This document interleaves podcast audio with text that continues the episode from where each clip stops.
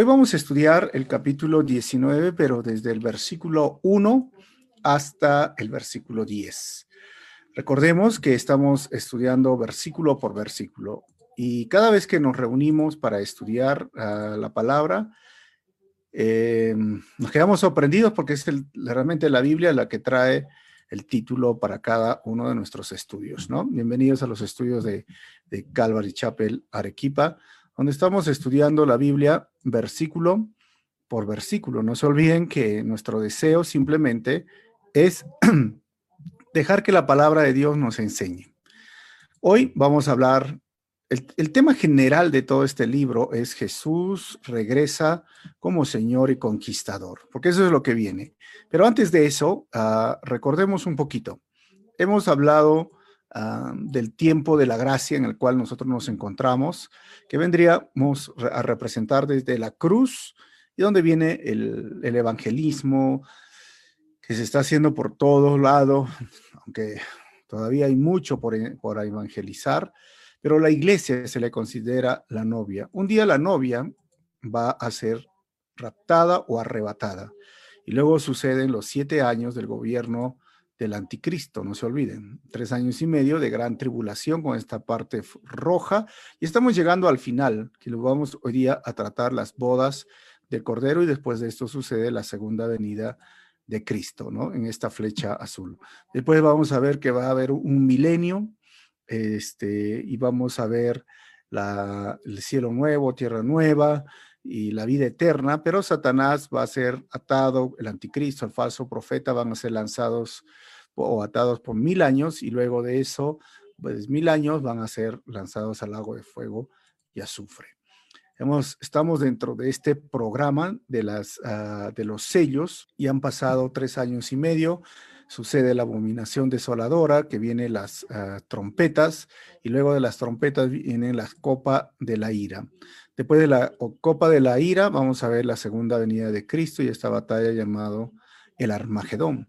Entonces, estamos ahí en esta, en esta época capítulo 19, estamos llegando al final de los siete años de la gran tribulación. Como les decía, vamos a estudiar en dos partes, la alabanza en el cielo, las bodas del Cordero y la segunda venida de Cristo. Vamos a ver del versículo 1 al 5, alabanza por el juicio de Babilonia, versículo 6 al 9, alabanza por las bodas del Cordero y el versículo 10, alabanza de Juan a un ángel y su corrección. versículo 10, y recuerden que yo estoy usando la nueva traducción viviente. Dice, después de esto oí algo en el cielo que parecía las voces de una inmensa multitud que gritaba, alabado sea el Señor. La salvación, la gloria y el poder le pertenecen a nuestro Dios. Este es un versículo que realmente nos va a llamar mucho la atención. ¿Por qué? después de esto. Eso grábenselo. Y después de esto, estamos hablando de qué?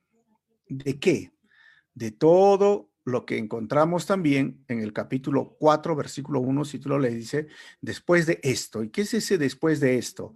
Eh, cuando miramos en el capítulo 4, está hablando después del mensaje que se le dio a las siete iglesias y la revelación de Jesucristo. En el capítulo 1 sucede lo siguiente, Juan que ve el trono de Dios. Y en el capítulo 4 y el capítulo 5 hemos visto cómo Juan describe el trono de Dios, es donde el Señor está. Y es increíble la forma en que, en que Juan trata de describir. Recuerden que de la descripción a la realidad hay una gran diferencia. Es como si tú me contaras cómo es Disneylandia. Uy, mira, es así, tiene esto, lo otro. Mi, mi mente puede imaginar algo, pero cuando esté allá son cosas diferentes. O que te cuente de Machu Picchu, ¿no? ¿Qué, ¿Cómo es Machu Picchu? Mira, te cuento, tiene esto, tiene el otro. Entonces, siempre hay una gran diferencia entre lo que nos cuentan o lo que tratamos de describir y la realidad. Así que la realidad la veremos en un día. Pero después de esto, Juan trata de describir lo que hemos, hemos visto desde el capítulo 4 hasta el capítulo 18. Después de esto, y oí en el cielo lo que parecía las voces de una inmensa multitud que gritaba, dice, ¿no? ¿Y qué es esta inmensa multitud? Alabado sea el Señor, dice la NTV, aunque en las otras versiones dice aleluya, aleluya, aleluya, que es lo mismo, es el sinónimo de que alabado sea el Señor y la salvación y la gloria sea nuestro Dios. Juan escribe su carta, no se olviden, entre el año 95 y 100, en pleno en plena persecución de Dionisiano, la segunda persecución cruel. Así que cuando Juan, Juan escribe su carta, está tratando de decir a todos los que oían o recibían esta carta, especialmente esta línea de siete iglesias, era que Jesús tiene el control de todo lo malo, de todo lo desastroso, lo todo autoritativo de este imperio romano cruel. Dios tiene el control. Así que el capítulo entonces 19, el versículo 1, después de esto, nos hemos imaginado y lo hemos tratado de describir que el trono de Dios es como esto, porque decía que era como un mar de cristal, que era una luz tan resplandeciente que te cegaba y tenía muchos colores, pero vamos a ver un poco más acerca de este trono. Bueno, después de esto, como les dije, esta es la mejor frase de este capítulo. ¿Por qué? Porque después de este capítulo, las cosas en la tierra nunca más serán iguales. Hasta el capítulo 18, Dios ha juzgado la Babilonia comercial, capítulo 17 ha juzgado la Babilonia religiosa, y el capítulo 16, 15 hemos visto cómo las copas de la ira se han desatado y la tierra está destrozada. Ya no murieron la cuarta parte ni la tercera parte, sino toda la tierra está afectada. Por eso el texto cuando dice, después de esto, vemos recién ahora a la iglesia. Y dice que la salvación, todos sabemos que la salvación, como dice en Juan 3:16, porque de tal manera amó Dios al mundo que ha dado su Hijo unigénito, para que todo que crea en Él sea salvo y tenga vida eterna. La salvación se nos ha sido entregada y es ofertada, lo llamaría así, ¿no? De forma gratuita hoy, pero a veces las personas les cuesta escuchar esta forma gratuita siempre quieren ganarse la salvación, pero nadie puede ganarse la salvación. Ahora, 1 Timoteo capítulo 2, versículo 4 nos dice, es, Él quiere que todos sean salvos y lleguen a conocer la verdad. Dios quiere que la humanidad sea salvo, que lo conozcan. Y por esto que demora y demora y demora, y recuerden que Apocalipsis no es un libro que nos va a decir, eh, ¿cómo les podríamos llamar? O sea, no es un libro que va a darnos un mapa, una guía exacta, de forma cronológica están los capítulos del 4, 5, 6, 7, 8, no, sino que son espacios y hemos tratado en el estudio anterior, hemos tratado de poner en orden los eventos, pero también da curiosidad durante todos estos siglos de ponerle punto exacto a las profecías. Esto mm, puede ser peligroso. A algunos les gusta hacer esto y así, después de esto va a pasar esto y esto, están muy seguros, pero al final quien tiene la última palabra siempre es Dios, nunca lo olviden esto. Y entonces, Dios está demorando para muchos su venida, para muchos es, va a venir en el momento correcto y el deseo de Dios es que todos sean salvos. Y esto no es un universalismo, sino que Dios quiere que todos conozcan de la palabra del Señor. Bien claro lo dice en 2 de Pedro 3.9. El Señor no tarda en cumplir su promesa. Según entienden algunos la tardanza, más bien, Él tiene paciencia con ustedes, porque no quiere que nadie perezca, sino que todos se arrepientan. Esto, recuérdenlo, la salvación es de nuestro Dios. Por eso gritaban todos, alabado sea Dios. Y cuando habla de una inmensa multitud que gritaba, nos preguntamos, ¿es la iglesia? ¿Realmente es la iglesia la que está ahí? Porque después del capítulo 4, o sea, termina el capítulo 3, recuerden el mensaje a las siete iglesias, y hemos venido estudiando versículo por versículo. Desde el capítulo 4 hacia adelante no vemos la iglesia en acción, ¿no? Solo hemos visto que está en el cielo, capítulo 4, 5 está en el cielo, pero después vienen los sellos, vienen las copas, vienen, la, perdón, las trompetas, las copas, no vemos a la iglesia, pero es la iglesia. Y algunos dicen, no, puede ser también los ángeles que empiezan a cantar una multitud, pero me llama mucho la atención el hecho de que se haga referencia a la salvación. Y cuando se hace referencia a la salvación, nos permite obviamente pensar que es la primera opción. ¿Cuál sería? La iglesia. Es la iglesia, porque ¿quiénes son los salvos? La iglesia.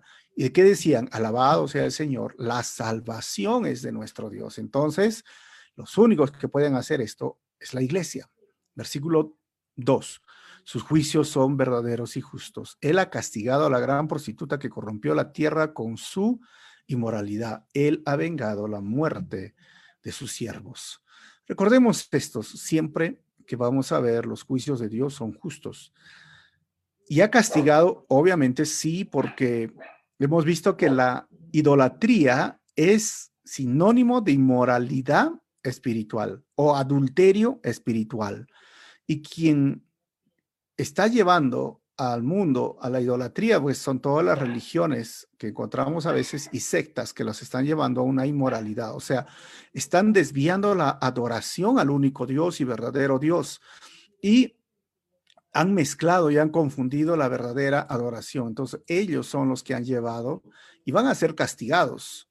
Y él ha vengado la muerte de sus siervos porque hemos visto también que en el transcurso de la historia, Roma como imperio ha matado muchos de los cristianos. La Santa Inquisición ha matado muchos de los cristianos. Hoy los musulmanes, yahidistas o los extremistas están matando muchos cristianos. Entonces, la muerte va a ser castigada por Dios, o sea, juzgada por Dios y va a parecer cruel, pero aunque la primera impresión pareciera injusto los juicios de Dios, al final siempre son y serán justos porque pensar que toda la tierra va a ser destruida, algunos dirán, pero, uy, eso ya se le pasó la mano a Dios. Y, pero no entienden, no han leído como hemos visto nosotros los estudios, porque dice que a pesar, a pesar de ver lo que Dios está haciendo, ¿se acuerdan? Las personas no querían arrepentirse, se remordían, dice, los, rechinaban los dientes, pero al contrario blasfemaban contra Dios. Entonces, los juicios de Dios son justos. Dice que él ha vengado la muerte de sus siervos. En Deuteronomio capítulo 32, versículo 43 dice, alégrense naciones con el pueblo de Dios, él vengará la sangre de sus siervos. Sí, Dios se vengará de sus enemigos y hará expiación por su tierra y por su pueblo. O sea, Dios promete eso. Dios promete que se va a vengar de sus siervos que han sido martirizados. Versículo 3, y otra vez sus voces resonaron, alabado sea el Señor, y el humo de esa ciudad subirá por siempre, jamás. Esas voces que estamos hablando, esas son la iglesia. Alabado sea el Señor, o es aleluya, aleluya. Y el humo de esa ciudad subirá por siempre, jamás. Siempre cuando hablamos del humo, recordemos que era eh, tipo lo que se llamaba la Shekinah o la gloria del Señor, donde Él se representaba de esta forma. Entonces, es esa ciudad, la ciudad santa, subirá por siempre, jamás.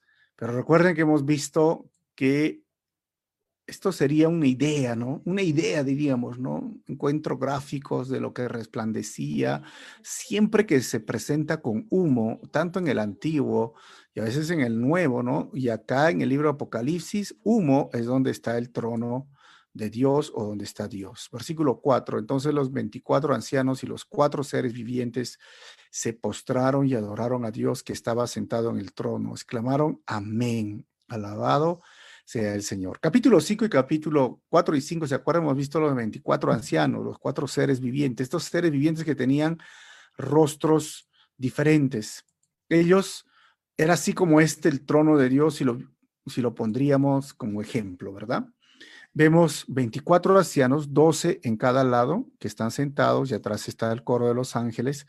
Vemos el trono de Dios y alrededor como jaspe, zafiro, cornalina, de su, del centro era algo que resplandecía y acá hay cuatro seres vivientes y lo están viendo, uno con cara de león, otro con cara de buey, otro con cara de hombre y otro con cara de, de águila, con alas y con ojos por todos lados.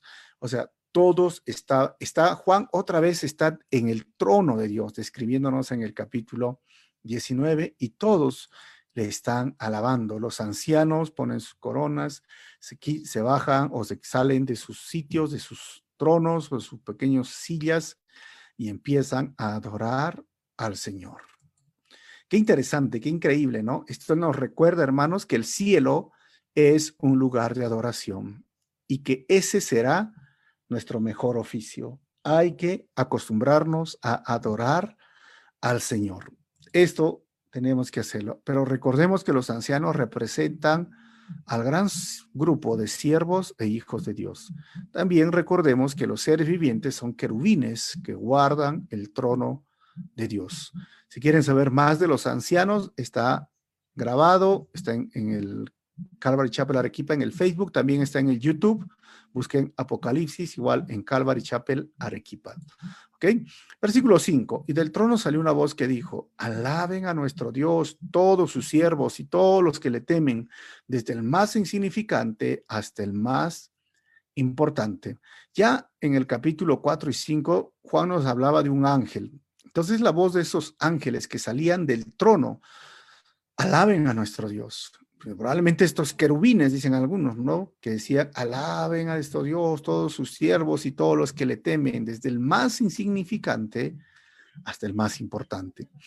Y esto es algo curioso, ¿no? Cuando dice insignificante e importante, se supone que en el cielo todos somos iguales, como han escuchado decir, no, en el cielo todos son, hay insignificantes y hay importantes. Dios tiene un orden, Dios es un Dios de orden.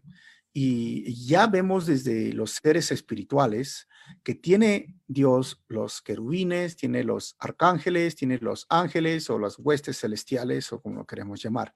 En el lado de la demonología o los demonios también está Satanás, ¿no? Están los ah, príncipes o los principados que lo llaman, están las potestades del aire, están los, ah, los ah, huestes de maldad o los demonios. Siempre hay un orden ¿Cómo, será en el cielo? Por eso es que es algo que nos toca simplemente y nos queda especular. No debemos llegar a afirmaciones donde la Biblia no lo ha llegado, pero sí sabemos que Dios es un Dios de orden, pues cuando miro el cielo desde una perspectiva de premios, ¿no? Es totalmente diferente porque dice el más insignificante. ¿Quién sería el más insignificante? Algunos dicen, no, el, hombre humilde. yo creo que son aquellas personas que han invertido su vida en el reino de los cielos. Es diferente a aquella persona que, bueno, he sido cristiano, me he guardado del pecado, amén. Pero hay personas que han entregado su vida, han dado su vida, hasta han muerto por, por la causa del Señor en todo el transcurso de la historia. La Biblia promete cinco coronas y de forma diferente van a ser otorgadas. Pero hay personas que no van a recibir coronas. Por eso Pablo decía, algunos van a ser salvos como quien pasa por el fuego, ¿no? Es como, imagínate que tu casa se está quemando o hay veces un metro, dos metros de fuego en el piso. ¿Cómo pasarías? No creo que vas a pasar lento. Es como, ya pasaste, pues, ¿no? Las obras van a ser probadas por el fuego, si es de hojarasca, si es de, de heno o de paja, si es de madera, se quemarán. Esas obras son efímeras, que los que hicieron de vez en cuando algo por el Señor, por el reino, ¿no? Y recuerden que eh, la Biblia siempre nos anima a servir, a invertir en nuestros dones o en los dones que el Señor nos ha dado, como las parábolas de los talentos. Algunos se le dio cinco, al otro se le dio dos, y después vino el, el Señor y le dijo, yo tengo, al que le dio cinco, acá están cinco más, al que le dio dos, dos más. O sea, no es la cantidad, sino es lo que tú haces con lo que Dios te ha dado. Pero al que le dio uno, dijo, lo escondí. Y Dios le dice, eres tan flojo que lo hubieras llevado al banco y el banco siquiera hubiera ganado interés. Era este hombre tan flojo. Imagínense, y eso es un asunto de salvación. Hay personas que dicen, no tengo tiempo, no puedo hacer, ¿no? O sea, esa pereza tendrá el mismo, la misma responsabilidad en el cielo. Recuerden que Jesús dijo, bien siervo fiel, ¿no? En lo poco has sido fiel, en lo mucho te pondré. Por eso me llama siempre la atención esto del cielo donde dice, y todos los que le temen desde el más insignificante hasta el más importante. Y esto significa que van a haber así personas en el cielo, ¿no? El cielo, ¿cómo será? Miren, otra descripción de los cuatro seres vivientes. Algunos podemos pensar de esta forma, los 24 ancianos, el cielo, el trono, que salían relámpagos de color verde, las voces que salían, los ángeles. Hermanos, va a ser un día espectacular. Así que el llamado a alabar a Dios es para aquellos que sirven o que han servido a Dios. Si le servimos a Dios desde ahora, debemos de alabarlo. Por eso dice el escritor de Hebreos, Ofrezcan a Dios frutos de labios que confiesen su nombre. Todos los días, Romanos 12 nos dice Pablo, ofrezcan su cuerpo como un sacrificio vivo, santo y agradable a Dios. Hay que alabar al Señor siempre. Eso es adorar. Adorar es ofrecer sacrificios al Señor hoy en mi santidad, en alabanza y en servicio. Versículo 6 dice, entonces volví a oír algo que parecía el grito de una inmensa multitud o el rugido de enormes olas del mar o el estruendo de un potente trueno que decían, alabado sea el Señor, pues el Señor nuestro Dios, el Todopoderoso, reina. Qué increíble, hermanos, ¿no? Alabado sea el Señor, pues el Señor, nuestro Dios Todopoderoso, reina. Vemos el propósito porque se escribe esta carta de Juan. El Señor reina, hermanos, el Señor reina. Pareciera que todo se pone oscuro, pero el Señor reina. Alabado sea el Señor. El trono va a resaltar así de con la luz, la gente lo va a alabar. Esto es lo que ve también el profeta este, Zacarías o Jeremías, ¿no? Isaías, sea, el trono de Dios, qué increíble, ¿cómo será, hermanos? Pero se nos insta en el versículo 7, alegrémonos y llenémonos de gozo y démosle honor a Él porque el tiempo ha llegado. ¿Para qué? Para la boda del Cordero y su novia se ha preparado. Es el momento de alegrarnos, es el momento de llenarnos de gozo, es el momento de darle honor a Él, hermanos. Por eso digo, hay que alabarlo desde ahora. Ha llegado y su novia ¿Cómo será esto? La novia se está preparando. va a haber un matrimonio en el cielo, por eso algunos solteros dicen, mi único matrimonio será en las bodas del Cordero, porque acá en, el, en la tierra no se casan con nadie, dice, ¿no? Pero ¿de qué está hablando? Obviamente está hablando de la iglesia, como esta figura. La novia es la iglesia. La novia somos tú y yo, las personas que componemos la iglesia. Y está preparado el matrimonio. Miren, ahí está el novio esperando. Imaginémonos una mesa enorme, larga, ¿no? Nosotros, eso nos imaginaríamos, pues, ¿no? Porque aquí las recepciones, creo que en toda Latinoamérica, se ponen, pues, este, eh, bocaditos, las bebidas, los jugos, el plato de fondo, la torta. Bueno, cómo serán esos días, pero por fin, por fin encontramos lo que hace especial este momento de alabanza. Han llegado la hora de celebrar la boda, ha llegado la hora de celebrar la boda del año, la boda del siglo, la boda de la historia, la boda de la eternidad, hermanos, la boda del Cordero. Una boda, recuerden, que es un momento esperado por los novios. ¿Por qué? Porque hay ansiedad, la espera, los preparativos. Tú no sabes lo que se preparan los novios últimamente, ¿no? Es increíble. Tienes que tener ahora el buffet que se llama, y este buffet hoy día en Perú pues cuesta de 20 dólares para arriba, ¿no? 25, 30 dólares por persona. Hay de 50 dólares por persona. Si tienes 100 invitados, imagínate cuánto te cuesta. Y en otros países es... Pero es interesante cómo las bodas nos tratan de ejemplificar la relación de Cristo y la iglesia. ¿Por qué digo esto? Porque en el mundo actual es la novia la que es el centro de la celebración. En el mundo actual. Pero en el cielo es el novio el centro de la celebración. Porque dice, mira, no, alégrense tierra, mar, todos griten aleluya, aleluya, aleluya, porque ha llegado la boda, no de la iglesia, la boda del Cordero, la boda del novio. Para los judíos realizar una boda era algo muy especial. Siete días pasaban ellos celebrando, comiendo, haciendo fiesta, contando historias, siete días. Para nosotros, ¿cuánto durará, hermanos? ¿Cuánto creen que va a durar la boda del Cordero? ¿Cuánto? ¿Un mes? ¿Una eternidad? ¿Dónde van a sacar tanta comida? Dice, hermano, pues si ya no vas a tener, vas a tener un cuerpo diferente. Algunos, lo que piensan los varones, ¿no? Matrimonio, sinónimo de qué? Comida. Chanchito en nuestro país. Pollo en otros lugares. O sea, algunos piensan en la comida, pero la verdad es que va a ser una boda en la cual vamos a estar alegres, felices, porque se nos ha preparado para nosotros. Somos los invitados. ¿Y a quién no le gusta ser invitado? es interesante, ¿no? Celebrar varias bodas y si no te invitan, estás triste. Hasta te, te sientes mal, te enojas, sinónimo de, de pelea, resentimiento hoy día en nuestra cultura. Porque el invitado es alguien especial, ¿no? Y está esperando disfrutar. ¿Y quién nos ha invitado? Pues la salvación, es la, el pase de invitación. ¿Cuánto cuesta? Recuerden, es gratis.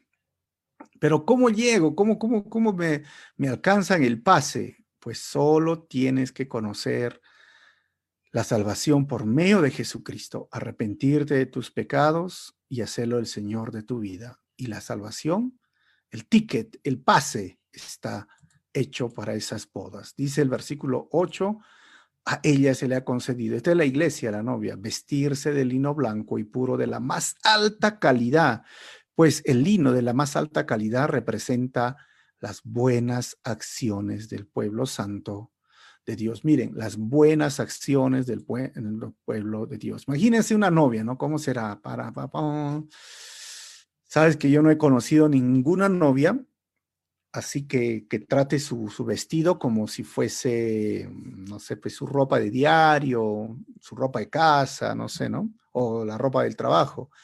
La tratan de forma especial. ¿ah? Una, una de las cosas que a mí me gusta es hacer, hacer ropa, ¿no? O confeccionar ropa, parte de mi trabajo. Entonces, eh, hasta para cuando se van a probar, dice, me voy a lavar las manos, que no choque al piso, que los limpies, que lo trapeen bien el piso, que no se ensucie su vestido, lo quieren tener limpio, limpio, limpio, limpio. No he visto ninguna novia que va al altar con su ketchup, ¿no? Con sus gotas de ketchup, de mostaza, o que esté sucio, ¿no? Y se rasgan las vestiduras, como decimos, se, se, eh, es, ah, estarían cometiendo un tipo de crimen para algunas mujeres, ¿no? Un tipo, digo, porque ¿cómo vas a ir así? Entonces, cuando miramos en lo que dice la Biblia acá, es que son las buenas obras.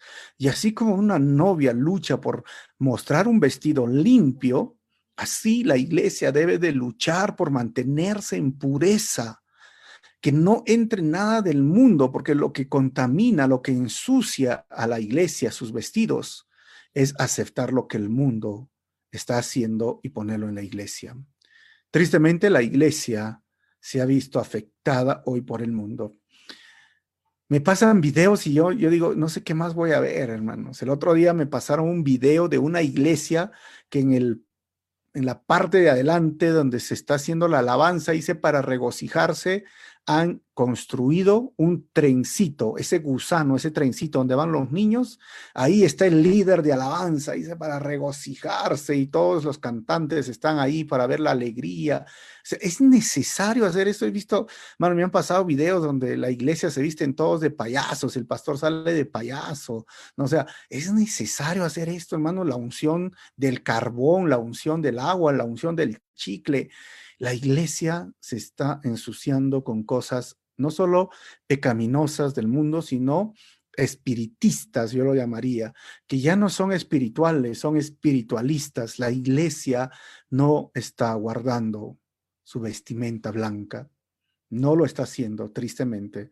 Y es mi oración que como iglesia nosotros en Calvary podamos hacerlo Sé que no es sencillo porque somos seres imperfectos y tenemos esa tendencia a pecar, pero que el Señor nos ayude a vivir una vida santa delante de Él. Esto es mi deseo, mi oración y lucharé siempre para mantener una iglesia, ¿no? Algo así como estamos viendo claramente en este limpia, sin mancha. Esto es porque claramente dice el texto, es ese lino de la más alta calidad representa las buenas acciones del pueblo santo de Dios. Y no solamente estamos hablando de no contaminarse, sino hacer buenas acciones.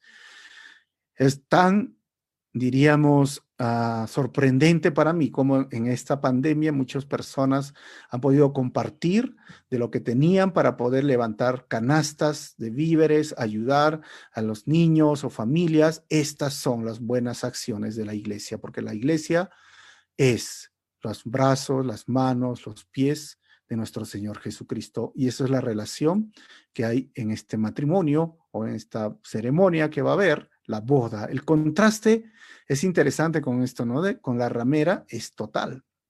Esta mujer es sencilla, limpia y pura. La otra, que tiene? Vestido púrpura, joyas, pero esto no tiene joyas, no se menciona joyas, ¿no? Esos lujos. ¿Qué más? Esta mujer, esta novia, está lista y preparada para el momento más especial, su unión con Cristo. Y el lino fino era la tela más fina y blanca que se podía usar en la época de Juan. Recuerden que vestirse de lino fino es increíble que Dios ahora mira nuestras decisiones y acciones como justas, solamente por su gracia y la obra del Espíritu, del Espíritu Santo ha sido esto. Y la mejor acción y más justa fue rendirnos ante la grandeza del Salvador. 9. Y el ángel me dijo, escribe esto, benditos son los que están invitados a la cena de la boda del Cordero. Y añadió, estas son palabras verdaderas que provienen de Dios. Un día Jesús contó en Mateo capítulo 22 una parábola de un hombre que invita a una fiesta y entonces está en medio de la fiesta y este hombre ah, les entrega una ropa especial para su fiesta porque eran sus invitados así como de impreviso, pero encuentra un hombre que no había aceptado esa ropa y este hombre dice, ¿cómo has entrado tú? ¿Y por qué no te pones tu ropa? ¿no? Y, agarra el hombre, para resumir la historia, este hombre que organiza la fiesta dice, agarren a este que no tiene la ropa adecuada y bótenlo de acá, al crujir, rechinar de dientes. ¿Y de qué estaba hablando? Pues es una persona aquí que se quiere justificar a sí mismo, porque la ropa nueva es sinónimo de haber nacido de nuevo, de poner, poner nuestras vestiduras blancas, pero no por los méritos que hemos hecho, sino por lo que hizo Jesús, la que Él nos otorga. Pero pensar que vamos a ser salvos por nuestras propias obras, o que yo voy a ser salvo porque merezco ser salvo, o porque profeso una religión, es vestirse con ropas inadecuadas y el Señor agarrará y, y mandará a que lo voten de esa fiesta. Así que cuando dice benditos, benditos, recuerden la parábola que Jesús contó en Mateo 22. Los invitados son la misma novia. Jesús es representado como el novio en Mateo 9.5 y Marcos 2.19, en Lucas 5 y Juan 3.29. Pero Mateo, varias parábolas desarrollan este tema. Mateo 22 del 1 al 4, como les dije, y Mateo 25 del 1 al 13 habla de esta invitación. El matrimonio, al final, puede ser el mejor ejemplo del pacto bíblico. Por eso es que cuando hablamos de matrimonio, y Pablo habla en Efesios 5, se le dice a la mujer que debe de obedecer o someterse al que el Señor ha puesto como cabeza en el hogar, que es el hombre, así como Cristo y la iglesia tienen esta relación, así como la iglesia se somete a Cristo, así las mujeres deben someterse, porque esto es lo que dice la Biblia, no es lo que uno se inventa, porque algunos dirán, no, es que esa es la Biblia, el patriarcado, el machismo, no, está hablando del orden divino. Y el varón debe amar a su esposa como Cristo amó a la iglesia y se entregó a sí mismo por ella. Esto es lo que va a suceder en la boda del Cordero. Y esto es el matrimonio. El matrimonio no simplemente es un contrato civil que se hace con dos personas, ¿no? O simplemente es como decir, bueno, ya quiero tener una familia. No, para el cristiano es el simbolismo eh, de la relación de la iglesia con Cristo. Para el cristiano, especialmente para el hombre que estamos aquí, es la forma en que debe de amar a su esposa como Cristo amó a la iglesia. Y dice Efesios, para presentársela a sí mismo.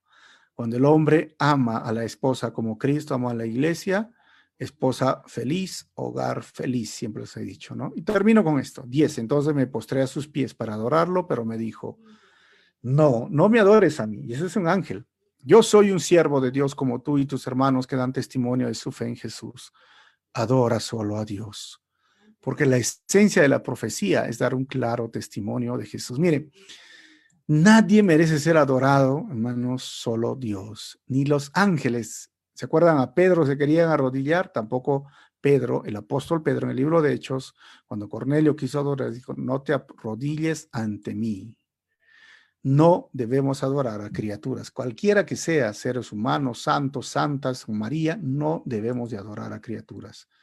Los ángeles, ni a los ángeles, ¿no? Porque la Iglesia Católica tiene un culto de adoración a los ángeles, porque los ángeles también son consiervos, como dice. Solo se debe de adorar a Dios. Voy a terminar con estas conclusiones. Primero, la adoración siempre debe de ser al Creador y no a la creación. Número dos, recuerden, en el cielo vamos a seguir adorando. Número cuatro, la salvación es una invitación y si aceptas la invitación, eres salvo. Recuerda, las bodas más esperadas llegarán. Mi pregunta para ti es, ¿no? ¿Ya tienes tu pase de invitación? ¿La salvación ya lo tienes o todavía te falta? Si no la tienes, vamos a orar. Y si ya la tienes, vamos a dar gracias. Pero si no la tienes, vamos a orar para que tú, ahí donde tú estás, digas, Señor, quiero esa invitación. ¿Qué tienes que hacer? Simplemente arrepentirte de tus pecados y pedirle perdón a Dios. Vamos a orar. Señor, te damos gracias. Una vez más por estos estudios. ¿Cómo será ese día? si un matrimonio a veces aquí en nuestro contexto, hay muchas personas, hay risas, alegría, mucha eh, bebidas, no sé, comida y muchas sorpresas, pero sé que el cielo es diferente y pienso que es mejor. Vamos a estar ahí contigo por toda la eternidad, conociendo a los santos del Antiguo Testamento, Qué maravilloso será poder conversar quizás con Moisés o Abraham o Elías o algún mártir de toda esta historia de la humanidad. Señor, anhelamos el día que sea las bodas del Cordero. Y gracias por amarnos, gracias por perdonarnos y gracias por invitarnos a esa boda. Y no iremos vestidos con nuestras propias ropas de justicia, sino con tu ropa, Señor, que nos has dado esa vestidura blanca, que son simplemente la justificación que tú nos otorgas, el ser declarados justos, aunque somos pecadores, pero somos declarados justos por tu obra hecha en la cruz. Oro por personas que están escuchando esta enseñanza que todavía no son salvos, para que ellos puedan rendirse ante ti y ser salvos. Gracias, Señor, por todo esto. En tu nombre oramos así. Amén.